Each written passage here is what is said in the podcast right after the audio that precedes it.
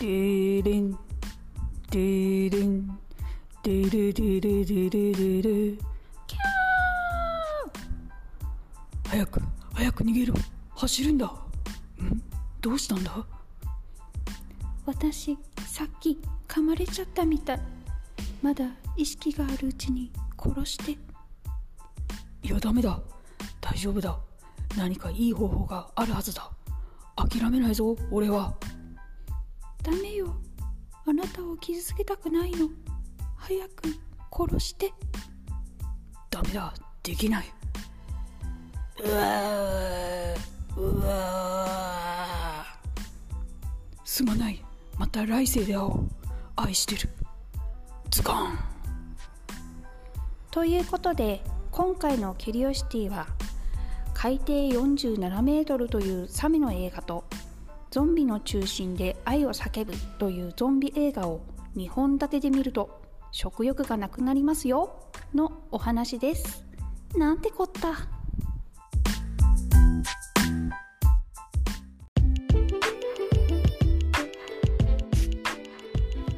まずは海底47メートルのあらすじです。巨大な人食いザメが泳ぎ回る海でケージに入りサメを見物できるということで怖がる姉を妹が誘いチャレンジします。しかしなんとケージのロープが切れてしまいまさかさまに姉妹海底ここから恐怖体験祭りです。酸素が切れかけたりサメが襲ってきたり姉妹は脱出すべくいろんな方法をチャレンジしますが果たして姉妹の運命は怖い。続きましてゾンビの中心で愛を叫ぶのあらすじです。突如として訪れた世界の終わりによって倦怠期の夫婦が街中のゾンビから身を守るために家から一歩も出ず備蓄していた様子の食料を食べたり薬物を楽しんだりしながら愛を再燃させていく映画です。この夫婦の運命やいかに？海底47メートルについては姉の性格に少しイライラしながら見ていました。姉妹は全く真逆の性格で姉は臆病で心配性。妹は勇気と行動力がありいつも冷静です。この2人の運命がどうなったかは置いておきまして置いておくんかい。どうしようもなく逃げ場がない恐怖とサメのリアルさなど結構興奮しました。ドッキンコドッキンコ。